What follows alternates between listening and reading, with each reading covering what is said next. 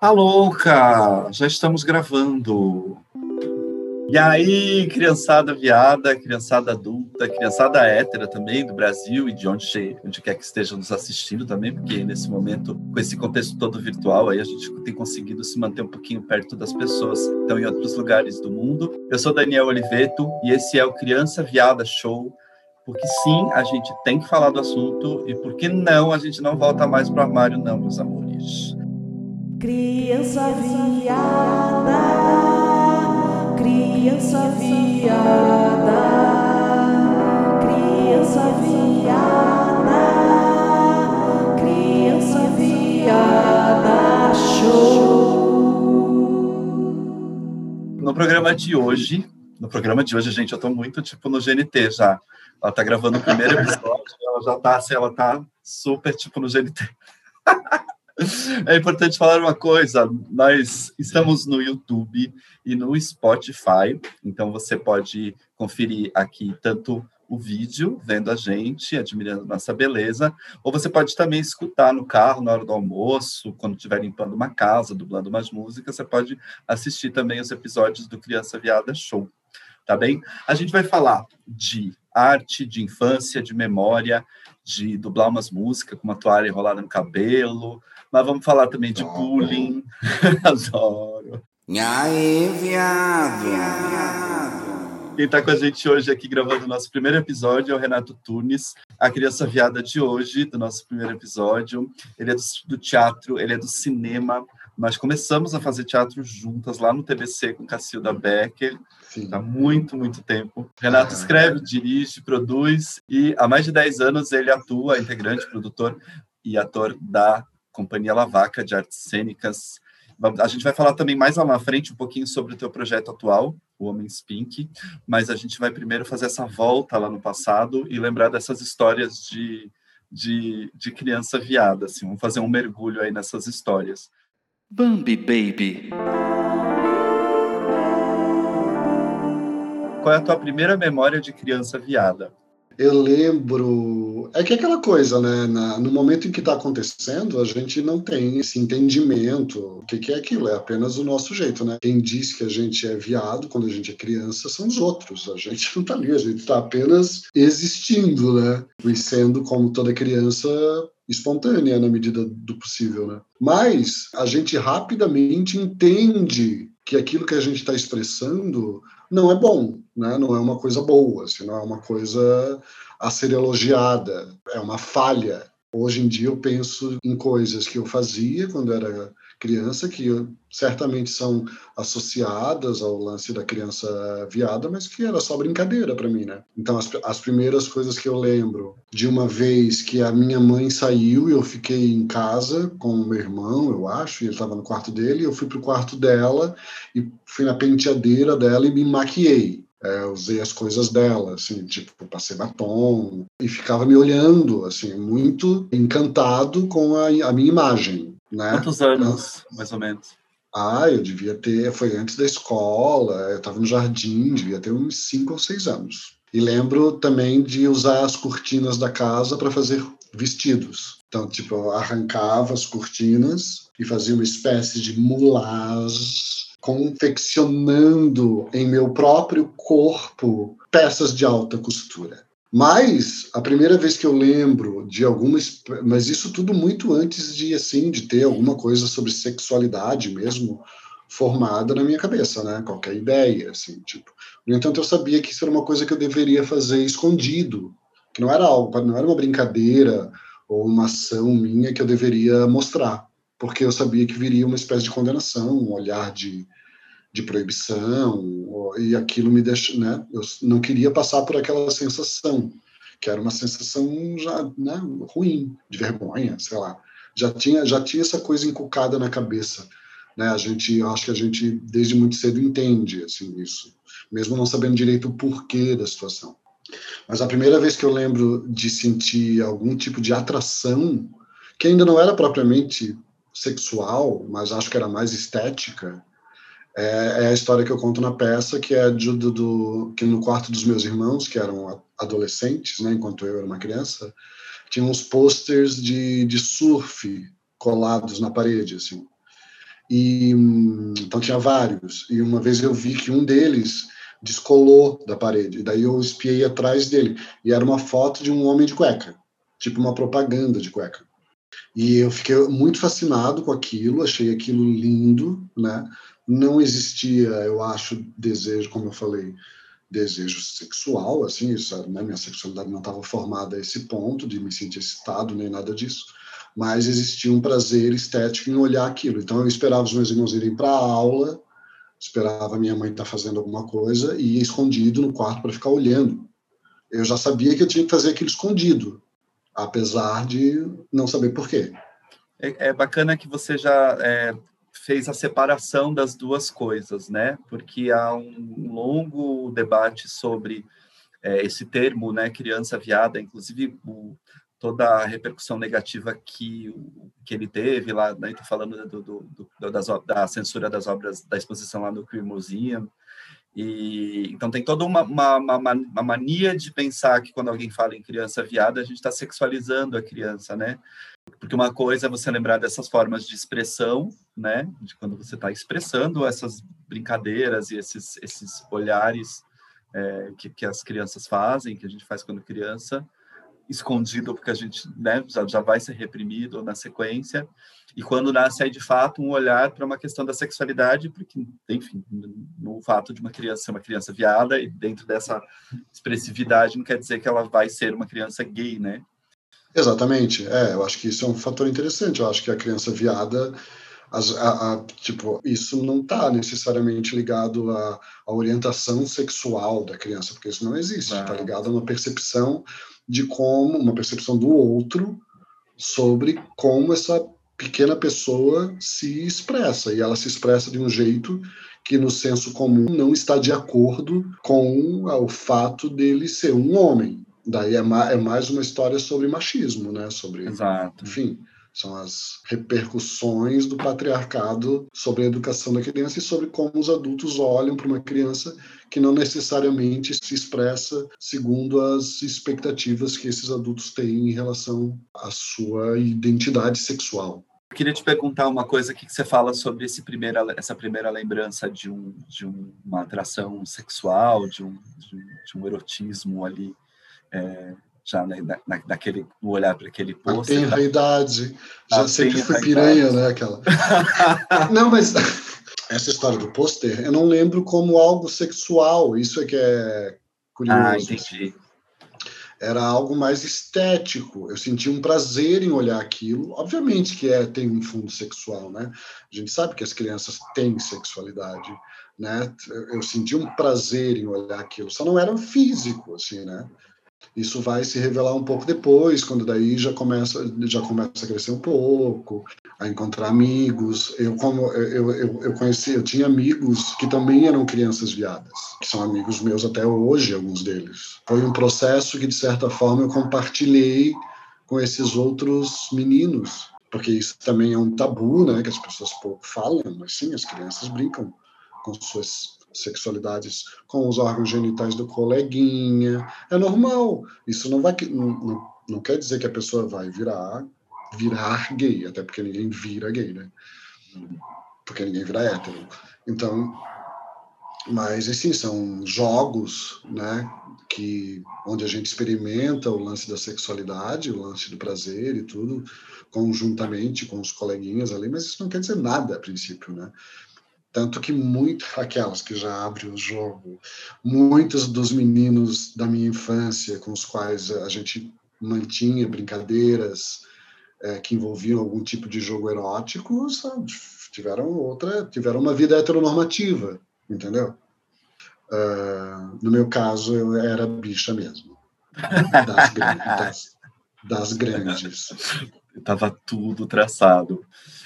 Então, assim, dentro desse processo todo, que é quando a gente começa a revisitar as memórias lá para tentar entender, pelo menos eu tenho feito muito isso, que lugar a gente entende que é gay ou descobre que é gay, é, tem, tem, toda uma trajetória, né? Tem um momento que, ah, ali eu acho que eu já sabia, ou em tal momento eu percebo que tinha tal imagem, mas que ainda não era sexual, assim quando que acontece para ti, ou em que momentos, né, talvez tenham etapas, esse entendimento, assim, ah, não, eu sou gay e não tem nada errado com isso, e tá tudo certo. Eu acho que o lance de não, de não ter nada errado com isso é uma coisa muito posterior. Assim, Entendi. se entender como gay, a princípio existe uma negação, assim. Que nem eu estava falando, esses meus amiguinhos que também eram gays, alguns deles realmente eram gays e exercem hoje sua homossexualidade livremente. Eu lembro que a gente às vezes falava: não, não, vamos parar de ser gay. Agora, não, gente, porque senão a gente vai crescer, vai ser gay, isso aí não pode. Agora a gente não é mais gay. Aí ficava aquela uma semana sendo hétero, né? Uma semana sendo ex-gay. Uma semana sendo ex-gay, convertida pelo medo do futuro, e daqui a pouco já, ah, já se encontrava, já, já, já, começava a falar de rola, essas coisas. Entendeu? Mas que idade mais ou menos tem essa parte aí do caminho? Com os amigos, dizendo Eu não lembro- vamos ser eu gay. lembro- teve um momento assim da infância que eu lembro que eu era confundido com menina, porque tinha um cabelinho, era magrinho, delicadinho, jeitinho, não sei o quê. Então eu lembro do meu pai não gostar, assim, de tipo, estar andando comigo, as pessoas perguntarem se eu era menino ou menina. Daí meninos, é, meninas da rua, meninas com as quais eu brincava, assim. Eu lembro que uma vez a gente estava brincando de esconder uma coisa assim, e as meninas eram um pouco mais velhas, mas pouca coisa, assim é, falaram para mim, tu é, tu é viado. E eu dizia, quê? Não, tu é viado. Eu dizia, não, não sou não. Fiquei bravo, não sou não. Claro que não, não sou não. É sim, tu é viado. Mas, tipo, eu nem sabia direito o que, que era isso. Né? Eu escutava meus irmãos mais velhos chamando as pessoas de viado. Tinha alguma coisa para mim ligada com tu ser uma pessoa boa ou não. E depois vem a escola, né? Que daí eu acho que a escola é, é esse grande essa grande batalha que se ergue à nossa frente, né? Porque daí realmente tu vai estar é, de frente com, digamos, a sociedade, né?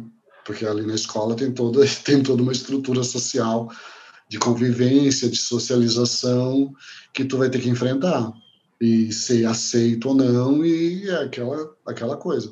A minha mãe sempre foi muito me defendeu assim, tipo, era sempre braba com quem mexia comigo, as pessoas mexiam, rolava um certo bullying, especialmente no começo, assim, quando eu entrei na escola.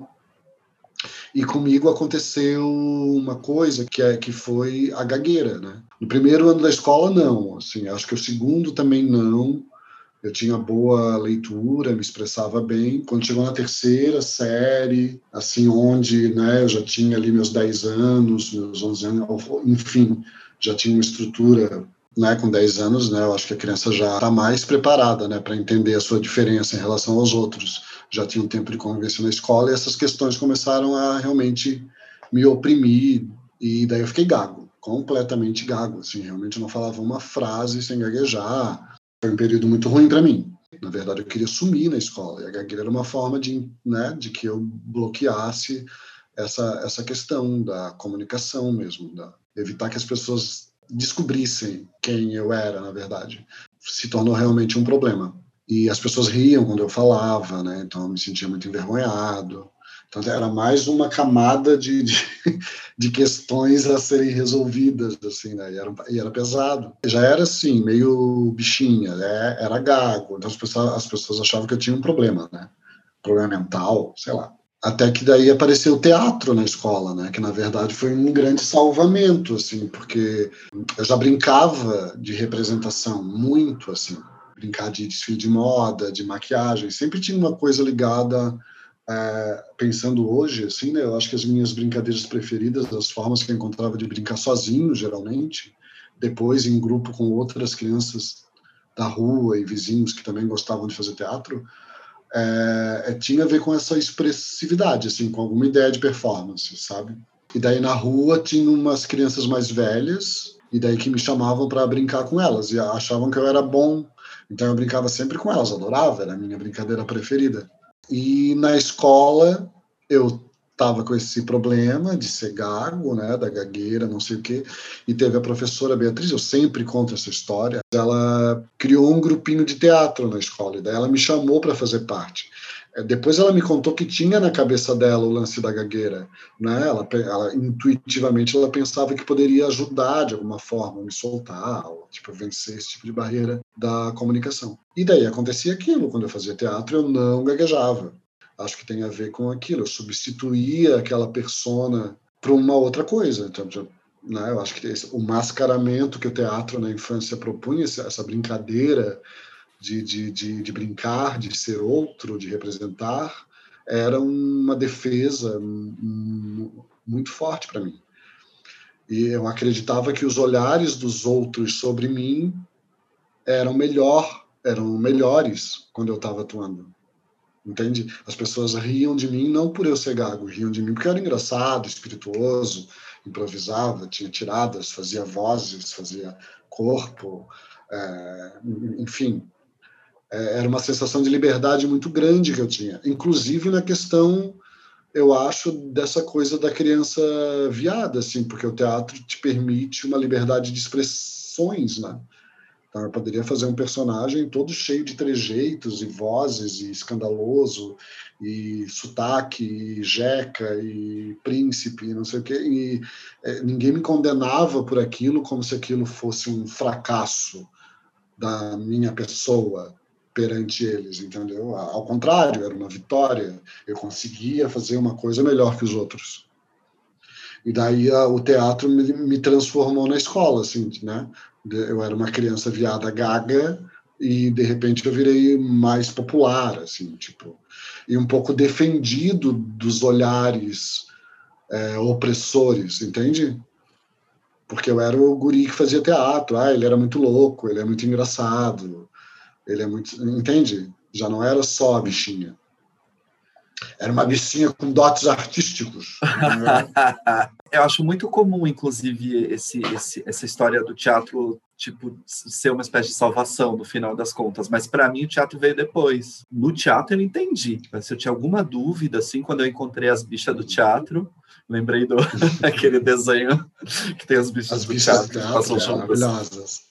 Quando eu Sim. encontrei os, as bichas do teatro, eu falei assim: tá aí, gente, é, é, é, achei minha turma, eu não sou, porque eu nunca tive. Eu, eu falo isso, inclusive, para te perguntar uma coisa que eu já sei a resposta, mas que eu quero que as pessoas é, conheçam, é, porque também, além do teatro ter vindo antes para ti, tem uma relação ali do, dos 14, dos 15, 16 anos, tal, que você falava, que você tinha uma, a turminha do, do, do, da, das bichas, né? Que saía, que ia sair mais.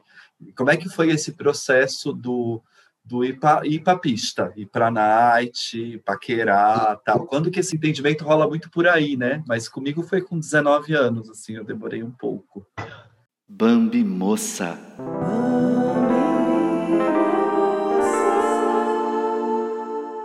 Eu acho que daí é um momento onde começa a entender que você se insere numa comunidade, quando você encontra os pares.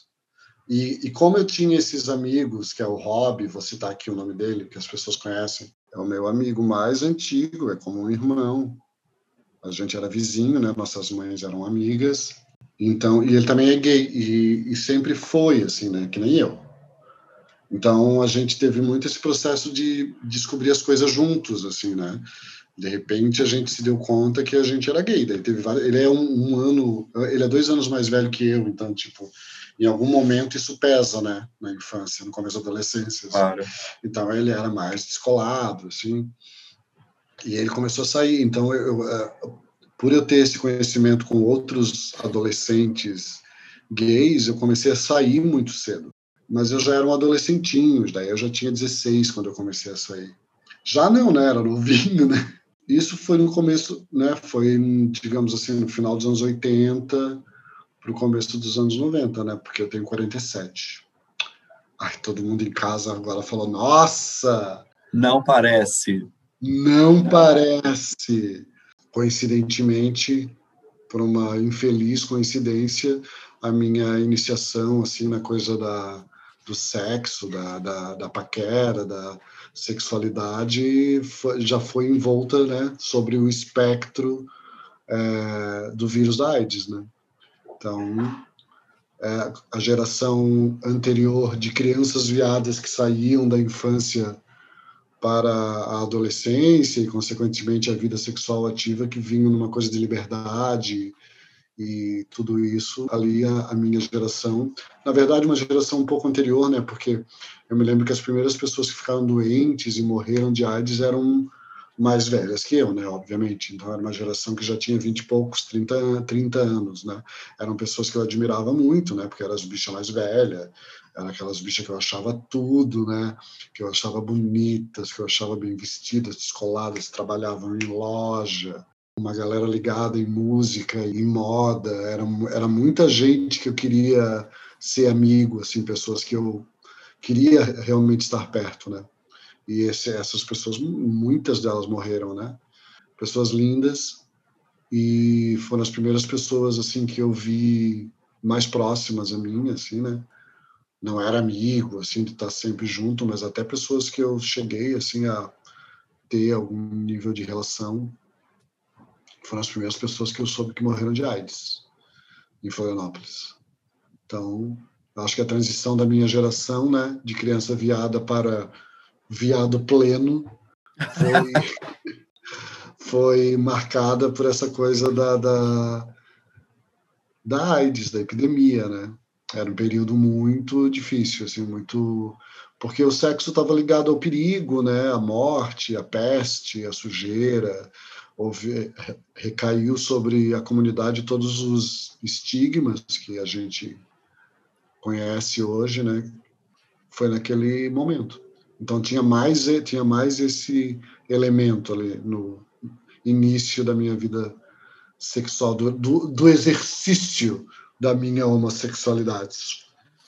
Sabe que tem uma coisa que é muito é, perversa, assim, dessa relação do, do, da AIDS com a homossexualidade, né, como um, um castigo por vocês serem assim, né, toda aquela, aquela, aquele monte de asneira que a gente ouviu e ainda ouve, né, eu estava lembrando, é, quando a minha primeira amiga de, de, de, escola apareceu grávida, assim, com 15 anos, eu falei, eu lembro de pensar assim, meu Deus, então eles transam e a gente não fala sobre isso. Então as pessoas já estão transando e eu não, sabe assim? Aí eu entendi que eu estava atrasado no rolê. Mas a minha a minha adolescência foi muito marcada por esse processo das das campanhas que eram muito fortes, né, de prevenção à AIDS, assim, incutia-se um, um, medo, um pânico, assim, tipo, nos adolescentes, né? Porque era, tipo assim, cada dois, três meses tinha um médico dentro da escola falando sobre camisinha e tal. É uma geração que foi um pouco a forceps, começou-se a se falar sobre sexo por conta da AIDS, assim, né? Mas que em casa a gente não tinha essa, essa conversa, assim. Em casa eu também nunca tive uma conversa, assim, sobre sexualidade com, a, com os meus pais. Eu lembro, eu lembro que para minha mãe a gente falou sobre isso, né? Aquela coisa, falou uma vez e nunca mais se falou no assunto, né? Mas já era grande, assim, tipo, mas nunca houve uma conversa. Na verdade, eu acho que nas famílias antigamente, né, no meu caso, assim, tipo, não tinha muito esse pensamento. As meninas eram mais educadas sexualmente, assim, né, que tinha essa coisa de se proteger da gravidez, basicamente, uhum. né? Mas a, a, gente, os meninos não, né? Os meninos eram criados para ir para a rua, fazer sacanagem. Esse processo da, de falar sobre homossexualidade e esse lugar que eu imagino que para 90% do, das pessoas LGBTQIA+, é, a escola representa né, um lugar de que, que, muitos de nós não gostaríamos de lembrar, né? Porque, tipo, tem todo esse processo do a educação física, a, o rolê heteronormativo, meninas fazem isso, meninos fazem aquilo, a puberdade depois, então, tipo, você vai ter que beijar, e aí você vai ter que beijar a menina, e, ou, ou a menina vai ter que beijar o menino, e não é daquilo que eles não é aquilo que eles queriam fazer tal. Todo esse processo aí do, do dos hormônios e do, desse autoentendimento que não acontece, ele está muito relacionado, assim, é quase impossível a gente falar sobre esse período fantasmagórico da escola sem falar de bullying, sem falar dessas agressões, assim, bom, eu não conheço nenhuma criança viada, nenhum gay adolescente que, que na adolescência não tenha passado pelo bullying, que história de bullying, assim, te marcou, ainda te marca, e que nível de, de agressão você sofreu nesse período? Bom, Sempre tem aquele guri que é um pouco mais velho, um pouco mais forte, que vem atrás. Tinha um guri na escola que, tipo, meu Deus, ele não podia me ver, assim. Eu, tipo, eu lembro do nome dele. Por coincidência, o nome dele era Robson também, que, era, que é o nome desse meu melhor amigo da infância. É, e ele era um guri grande, assim, eu acho que ele estava ele tava até na mesma série que eu, mas era muito mais desenvolvido, assim. Cara, ele não podia me ver, ele me, me colocava contra a parede, disse que queria me bater, e eu não reagia, porque eu tinha... Gente, não sei brigar, nunca soube brigar, nunca foi meu interesse brigar, tipo assim, tipo, eu tinha medo mesmo, assim, tipo, eu era especialista em fugir dele, né? Onde eu saía para o recreio, já meu radar ligava rapidamente, rastreava o pátio, assim, onde ele tivesse, eu estava do outro lado. E, e lembro que eu também é, sempre tinha um menino que me protegia, tipo assim, tinha uns amiguinhos assim, que gostava de mim, e que sabia brigar e que era respeitado por isso de alguma forma, que eu estava perto também, cultivava um pouco esse tipo de amizade de defesa, assim. E eu acho que o lance do teatro, ele ele me colocou na escola em um lugar diferente, porque me colocou nesse lugar de ter uma habilidade, de, de tipo assim, ah, eu não sabia jogar futebol, mas eu sabia fazer teatro. Eu acho que isso de alguma forma me protegeu de bullying mais pesados, assim, eu nunca apanhei, por exemplo. Acho que a criança viada desenvolve um jeito safo de lidar com as coisas, às vezes. Algumas estratégias de, de defesa. Isso de ter um, um, um, radar muito ligado. Eu acho que a gente desenvolve isso até a idade adulta, assim, né? A gente aprende a se movimentar de uma forma segura. Tipo, eu entendo quando um ambiente é hostil para mim, rapidamente, sabe? E acho que isso vem da infância, vem da criança viada na escola, entendendo onde lugar que ela é, com quem e qual lugar ela está mais segura para evitar violências. Eu acho que são estratégias que a pessoa LGBT, de maneira geral, vai desenvolvendo durante a vida, sabe? Estratégias de sobrevivência mesmo, como sentir menos dor. Ping Bambi Pong. Vamos para um, um ping-pong aqui? Vamos. Qual era a música da criança viada? Homem com H. Qual era o crush da criança viada? Gente, quando eu era bem criança, eu tinha um crush no Silvio Santos. Ah, não. Sério. Eu lembro que, eu, eu lembro que a minha mãe pagava o carnê do baú e tinha uma foto do Silvio Santos, eu achava ele lindo. Mas eu era muito criança, gente, muito criança. Realmente eu era muito criança, devia ter uns cinco anos, assim. E eu achava ele um homem belíssimo. Você ganhou de mim disparado. Por que quem é o teu? O meu é o Aquaman. Ai, que impossibilidade! Não é? Ela já era platônica desde assim, do primeiro desenho. Não só ele era um desenho animado, como ele estava no mar o que, que a criança viada queria ser quando crescesse? É que como a coisa do teatro aconteceu muito cedo, eu acho que eu sempre quis ser artista, assim. Tudo que eu fazia dizia respeito a isso. Eu ficava na frente do espelho fazendo dublagem, dublava as músicas que tocavam no rádio. Eu era fissurado no Ney Mato Grosso. Até hoje sou, né? Tipo, é um dos artistas que eu mais admiro porque eu encontrei no lance da performance esse lugar de acolhimento e de empoderamento. Então era tipo assim, era onde eu queria estar, né? Um lugar seguro. O que, que a criança viada não pôde ganhar de Natal? Eu lembro que eu nunca ganhei uma bicicleta. Daí quando eu achei que eu ia ganhar uma bicicleta, eu ganhei um ferrorama. Mas eu não era o tipo de criança viada que queria ganhar boneca, essas coisas, não era. Nunca fui.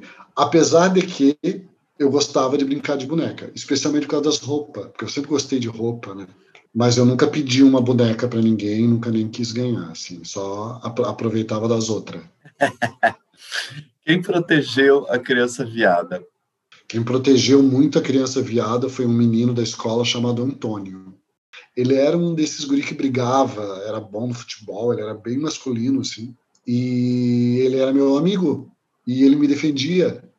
Eu lembro que desse Robson aí, dele encarar esse Robson, dizer para não mexer comigo. Não Aí sabe aquela coisa de filme de high school, assim? É, é, era, ele era, rolava esse clima, assim, também. E eu gostei de reencontrá-lo, assim, tipo, ele me segue nas redes sociais, sempre, tipo, comenta as minhas coisas, meus trabalhos. E a professora Beatriz também, né? A professora Beatriz, que foi muito importante na minha história de criança viada, porque foi a professora que montou o grupo de teatro na escola. Ela também está sempre presente, assim, tipo, de vez em quando manda uma mensagem, vai me ver no teatro, é bem orgulhosa, assim, da coisa. Bambi mulher. queria te fazer então agora já para um bloco de perguntas sobre especificamente sobre o teu trabalho, né? Eu queria entender, um, é, saber de ti, de que maneira a, ao ser uma pessoa LGBTQIA+, começa a se tornar uma questão no teu trabalho, assim, em que momento isso se torna uma temática, é, uhum. quando que isso aconteceu?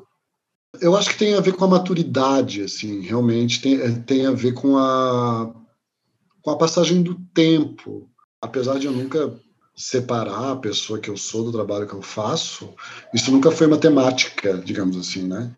Eu não gosto muito dessa palavra, temática, mas assim, nunca foi o foco da, da coisa.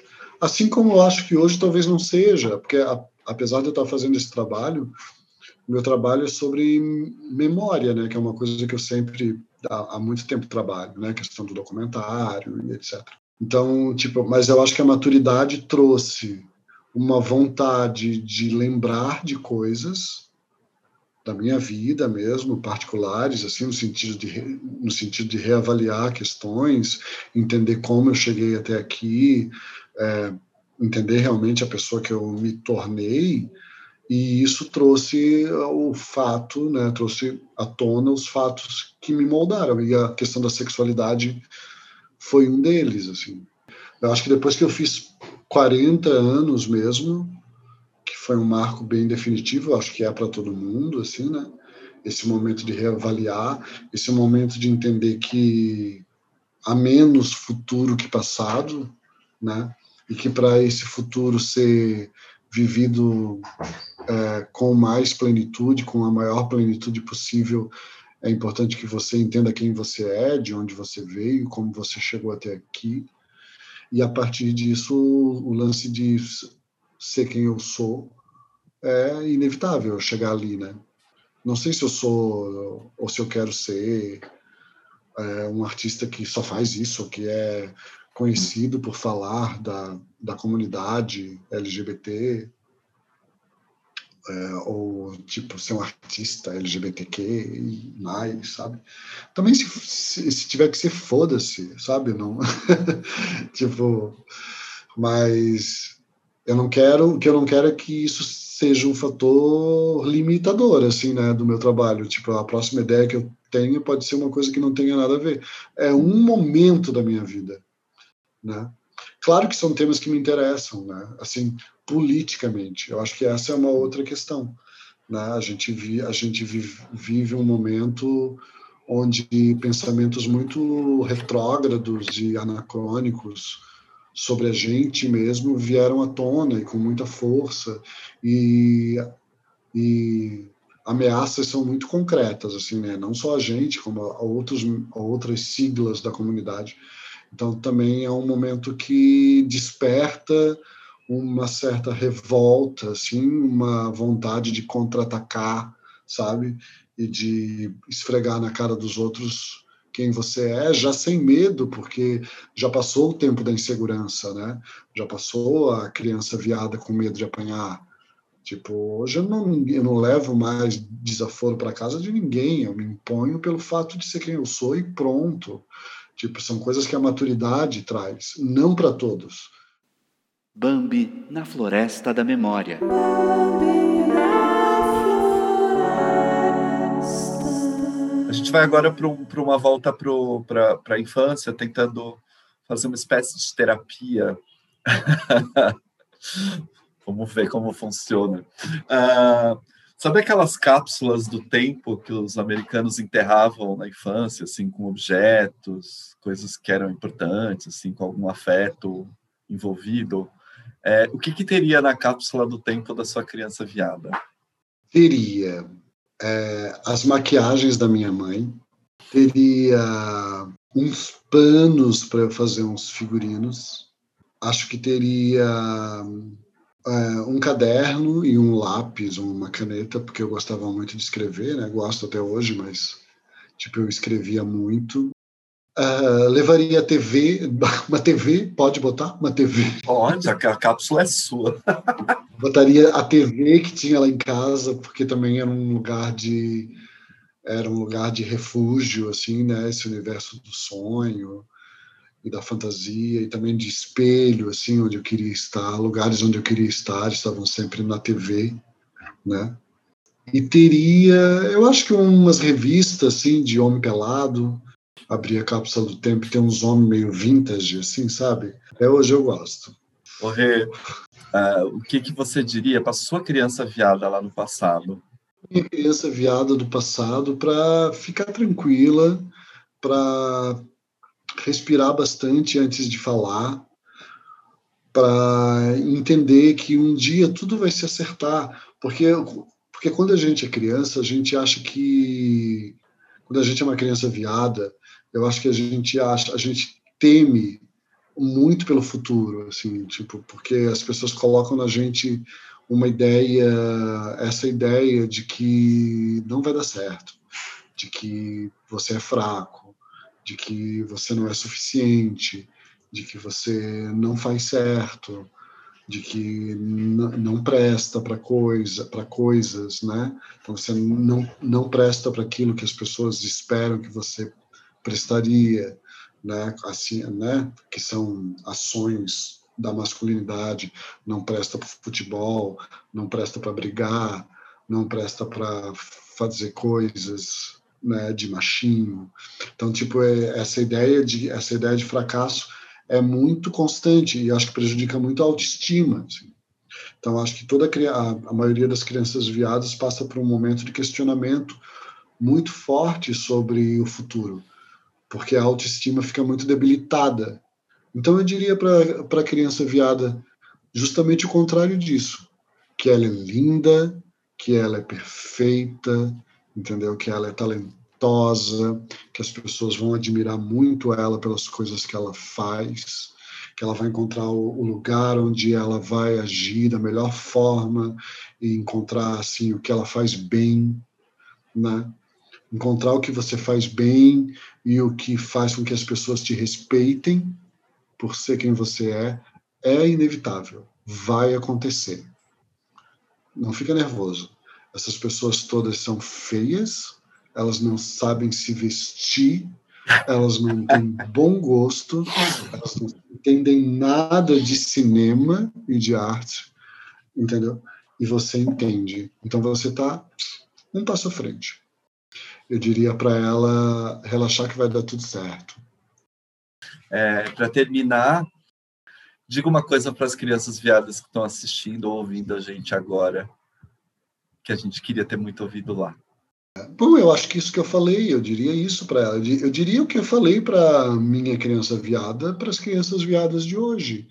Só que eu acho que hoje, é claro, isso não é uma generalização. Acho que ainda existe, né, obviamente, muito preconceito e, e homofobia, mas eu acho que é diferente do nosso tempo eu vejo com um certo otimismo também como a sociedade evolui, apesar, apesar de tudo. Hoje em dia se fala muito mais sobre essas questões. Eram tabus que eram muito fortes, sabe? Então, acho que uma criança viada hoje tem mais possibilidade de encontrar conforto, acolhimento, de encontrar pessoas que cuidem dela e que falem isso, sabe? Que alimentem a autoestima dela e que façam ela acreditar e acreditar no quanto ela é bonita, né? A criança quando é diferente a esse ponto e chega em casa e encontra o total apoio e o total banho de elogio e de autoestima e de apoio e de reforço do que ela tem de positivo, tipo, ela fica muito melhor preparada para enfrentar as coisas, porque ela acredita mais em si. Né? Então, dizer para ela o quanto ela é linda, o quanto ela é bonita, o quanto a presença dela torna o mundo, o mundo melhor, sabe? O quanto a presença de uma pequena criança viada alegra a feiura que é o mundo, sabe? Eu acho que é o mais importante. Rê, obrigado. Queria muito, muito te agradecer a generosidade, a essas, essas conversas que a gente já conversou de tanta coisa, mas é, tem muita a cada novo mergulho, cada outra coisa que começa a passar na nossa cabeça aí nos processos artísticos ou o que quer que a gente esteja debruçado no momento, a gente vai relembrando histórias, relembrando coisas, né? Vendo as coisas de outras maneiras. Você quer divulgar as tuas redes para o pessoal conhecer claro. o teu projeto novo agora, o Homens Pink, que é um trabalho lindo, lindo, lindo que está acontecendo? Então, gente, eu tô agora, é, eu tô com esse o projeto Homens Pink, né, que é um projeto de documentário e de performance documental também. É, o, o, filme já está circulando por aí, né, participou de vários festivais e daqui a pouco está em outro, então ele está sempre online. Quem quiser, a performance ela é, ainda é inédita presencialmente devido às condições da pandemia, Infelizmente, a gente não conseguiu estrear ela presencialmente ainda, mas existe uma versão online também, que volta e meia surge. É, quem quiser acompanhar e saber mais, é só me seguir nas redes sociais, Renato Turnes, em todas elas é a mesma coisa. No Twitter é só Turnes, mas no Facebook e no Instagram é Renato Turnes. Também a minha companhia, Cia Lavaca, é, arroba Cia Lavaca em todas as redes sociais e o site cialavaca.com. Uh, ah, é isso, estamos sempre juntos. Uh, eu queria agradecer ao Daniel pelo convite para falar sobre essas coisas. Também foi muito bom para mim, porque eu acabei, durante a conversa, lembrando de coisas que há muito tempo eu não lembrava. Né? Já tinha acontecido um processo semelhante quando eu estava escrevendo a dramaturgia do Homem Spin, que é a performance. Né? Também me lembrei de várias coisas que, inclusive, estão no texto mas aqui eu me lembrei de outras coisas, a, a, a, acho que coisas mais sutis, sabe? E é isso. Queria agradecer então, desejar boa sorte no seu projeto, dizer que estou aqui, sempre disponível para qualquer coisa que você queira, porque lhe amo muito. E um beijo para todos que estão nos ouvindo ou nos vendo nesse momento. Vendo é melhor porque a gente é bonito e enche os olhos. Gente, esse foi o primeiro episódio do Criança Viada Show. É, quero agradecer aqui ao, a Edra Rockenbach, que está aqui na, operando todo esse universo paralelo e que é criadora também desse, desse podcast, desse, dessa videosérie, a gente não sabe nem como chamar, desses encontros que estão se desdobrando aí de diferentes maneiras, em diferentes plataformas. O Criança Viada Show é uma das ações, a primeira ação do projeto Ações para Reexistir, Pesquisa e Criação Interdisciplinar. É, então, quem quiser conhecer o trabalho, além da Edra Rockenbach, que trabalha né, desse projeto como uma artista convidada, lá desde o começo do processo comigo. Temos também a interlocução artística da Loli Menezes e da Sandra Meyer. Então, são três, essas três mulheres incríveis aí que eu estou tendo o privilégio de conviver por esse tempo. E agora mais seis bichas. Não é incrível? Então, estou muito, muito grato por, por por estar tá vivendo esse processo, é um processo maluco na minha vida. Então, convido vocês a conhecerem um pouquinho também do projeto www.açõesparareexistir.com. Tem um blog do processo, tem referências de pesquisa lá e também mais adiante a gente vai ver outras divulgações aí do, das próximas ações que vão acontecer online. O Criança Viada Show é um projeto contemplado pelo edital de credenciamento de prêmios, projetos artísticos culturais oriundos da Lei de Emergência Cultural Aldir Blanc, edital da Fundação Cultural e da Prefeitura Municipal de Itajaí. Muito obrigado e a gente se vê e se ouve aí nos próximos episódios ou em outros momentos, tá bem? Obrigado, Rê, obrigado, Edra, obrigado, obrigado. a todos vocês aqui. Ah, gente, eu ia fazer uma brincadeirinha no começo, que além da gente estar disponível no YouTube e no Spotify, a gente está disponível também no Tinder e no Instagram. Ai, sim, Renato, isso é uma boa lembrança. é uma boa lembrança dizer que ambos, tanto eu como Daniel Oliveira, incrível que pareça, estamos solteiros. Olha que oportunidade, hein, gente? As redes sociais não estão aí à toa. Arroba Renato Tunes. Arroba Daniel Oliveira. Gente, como diz o Renato Tunes, toda rede social é um Tinder, é só você saber usar. Criança criança viada, criança viada, criança viada, show.